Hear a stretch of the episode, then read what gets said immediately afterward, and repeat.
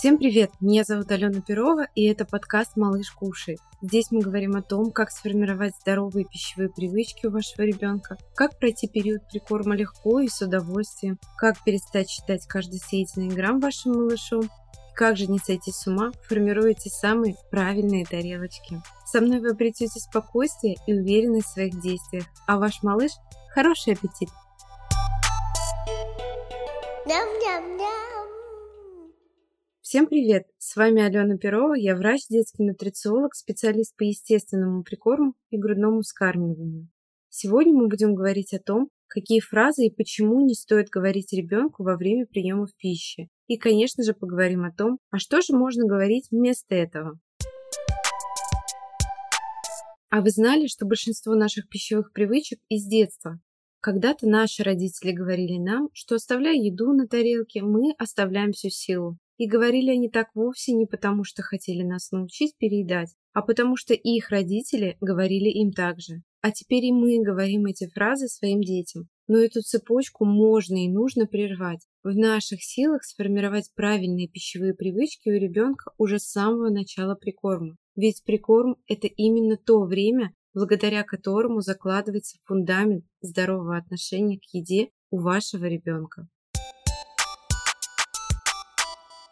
Все фразы, которые не стоит говорить ребенку за столом, можно условно разделить на угрозы, уговоры, сравнения, отвлечения. Но обо всем по порядку. Начнем с угроз. Пока суп не доешь, из-за стола не выйдешь. Доедай, иначе не вырастешь. Пока не доешь кашу, конфетку не получишь. Все эти фразы заставляют ребенка отключать естественный механизм организма. То есть ребенок перестает слышать сигналы своего тела. У детей еще не притупилось интуитивное питание, то есть они едят ровно столько, сколько хотят съесть в данный момент времени. Это мы, взрослые, уже не так хорошо чувствуем сигналы своего тела. Мы можем поесть про запас, даже когда не хотим. Мы можем заставить себя доесть что-то, если очень хочется или надо. Следующая фраза – это «Ешь быстрее, а то сейчас придет Баба-Яга и все съест». Дорогие родители, есть нужно медленно, тщательно пережевывая пищу, осознанно, изучая свойства каждого продукта. Дети в период прикорма только знакомятся с многообразием продуктов питания. Каждый новый продукт для них – это целое открытие. Не спешите и не торопите своих детей а наслаждайтесь временем, пока ваш малыш занят своей тарелкой, и поешьте сами в спокойном темпе. А еще, кстати, пугать вымышленными персонажами тоже не стоит. Представьте, если ваш ребенок все-таки захочет дождаться ту самую бабу-ягу. Следующие фразы – это уговоры. Съешь ложечку за маму, папу, бабушку, дедушку и вон того соседа. Такую фразу, как правило, говорят для того, чтобы ребенок съел больше, чем он хочет. Но зачем? Задача родителей во время прикорма в том, чтобы дети были открыты к новому, питались разнообразно, делали выбор в пользу простой полезной пищи, умели слушать собственное тело. Задачи накормить просто не существует. Количество съеденной пищи – это зона ответственности ребенка, а ваша задача в том, чтобы создать условия, предоставить качественную, безопасную и сбалансированную еду для ребенка. На своих консультациях я часто говорю мамам, что после того, как они положили еду в тарелку ребенка, тарелка ребенка становится для мамы запретной территорией. Вам просто не стоит туда лезть ни руками, ни ложкой, ни глазами. Смотрите на своего ребенка, следите за его безопасностью и будьте готовы в случае необходимости оказать ему помощь. Давайте немного остановимся на том, почему вообще ребенок ест пищу, отличную от молочной. В самом начале прикорма ребенок ест не потому, что он голоден, а потому, что у него огромный пищевой интерес. Он смотрит, как его родители едят и хочет подражать им, а вовсе не потому, что ребенку уже не хватает еды, хотя многие привыкли думать именно так. Грудное молоко или смесь остаются основой рациона для детей до года. Прикорм лишь дополняет это питание и знакомит ребенка с новыми продуктами.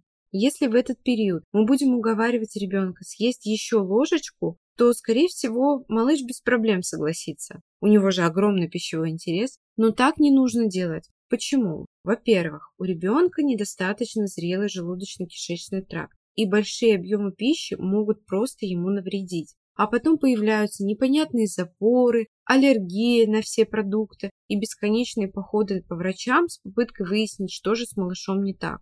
Поэтому, наоборот, ограничивайте прикорм на первых порах, чтобы сохранить пищевой интерес и избежать отрицательных реакций со стороны желудочно-кишечного тракта. Примерно после 9 месяцев ребенок уже начинает понимать, что еда за столом дает сытость, и он начинает есть, когда он голоден, а не потому, что его об этом просят или уговаривают. Есть детки, которые очень хорошо открывают рот под фразу «давай ложечка за маму», но рано или поздно эти же детки закрывают рот на замок. Съешь суп, а потом я тебе дам конфетку. Эта фраза учит ребенка разделять еду на вкусное и невкусное, а также есть не из-за чувства голода, а ради некой выгоды. Мы сами лично соглашаемся и учим ребенка тому, что суп или другая любая еда – это невкусно, но он должен ее съесть, чтобы получить награду в виде конфетки за своим учением. Не стоит разделять еду на вкусную и невкусную. Вся еда должна быть для ребенка на одном уровне, Пусть это суп, каша, мороженое, пирожное, брокколи, груши и так далее. Вся еда по-своему вкусная и нужная. Именно такое отношение к сладкому, как к любой другой еде, позволит вам не вырастить из своего ребенка сладкоежку.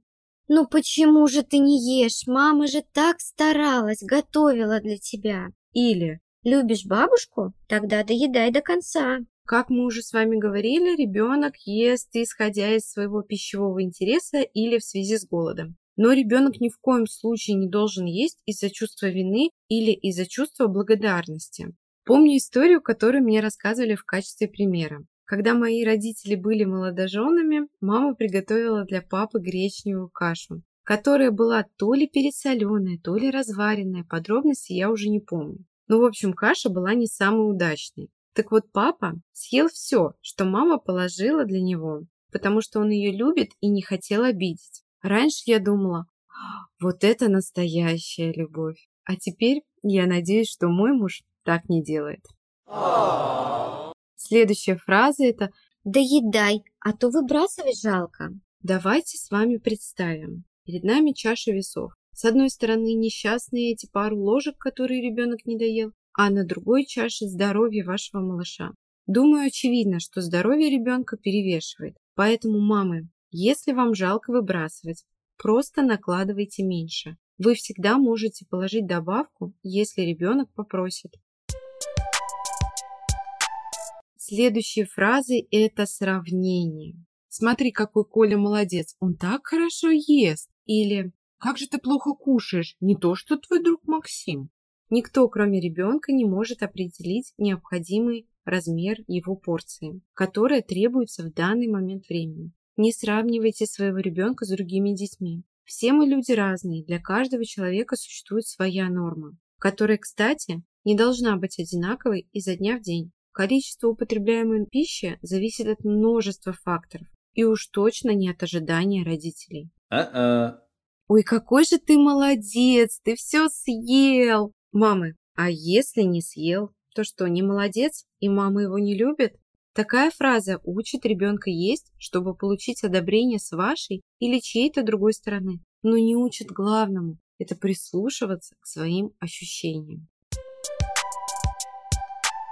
И мои любимые фразы – это отвлечение. Смотри, смотри, смотри, самолетик полетел. Или самолетик, самолетик залетает прямо в ротик. Сюда же мы можем отнести приемы пищи под мультики, различные развлечения, даже то же самое чтение книг.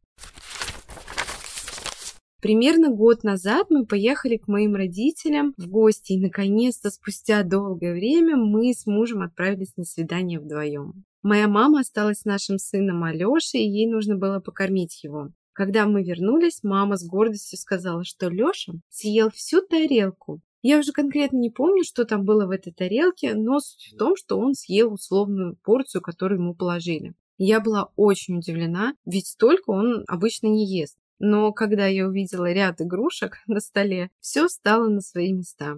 Когда ребенок ест, он должен сосредоточиться на том, что он делает. Для детей прием пищи – это уже игра. Не нужно их дополнительно развлекать. Все развлечения, которые используются для того, чтобы ребенок съел больше, чем он хочет, это пищевое насилие, которое на перспективу сработает против вас. А также, когда ребенок не сосредоточен на еде, повышается риск удушья, просто потому что ребенок не контролирует процесс приема пищи.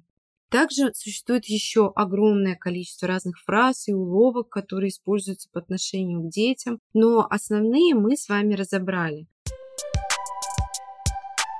А теперь предлагаю поговорить о том, что же тогда говорить ребенку за столом. Но в первую очередь хочется сказать о том, что каждый член семьи, садясь за стол, преследует главную цель – это накормить себя. Ну, у мамы еще есть задача – это следить за безопасностью ребенка. Но главная цель – это каждый член семьи должен накормить себя сам. Поэтому говорить во время приема пищи в целом не обязательно. Но все же, если вы хотите поговорить, ну, например, вся семья собралась вечером за столом, вы не виделись весь день, поговорите на отвлеченные темы. Как прошел день, поделитесь своими планами. Если же вы хотите говорить о еде, то обсуждайте свои физические ощущения от приема пищи. Расскажите о том, какого вкуса еда, которую вы едите, какой аромат вы чувствуете, какой звук издает кусочек, который вы сейчас пережевываете.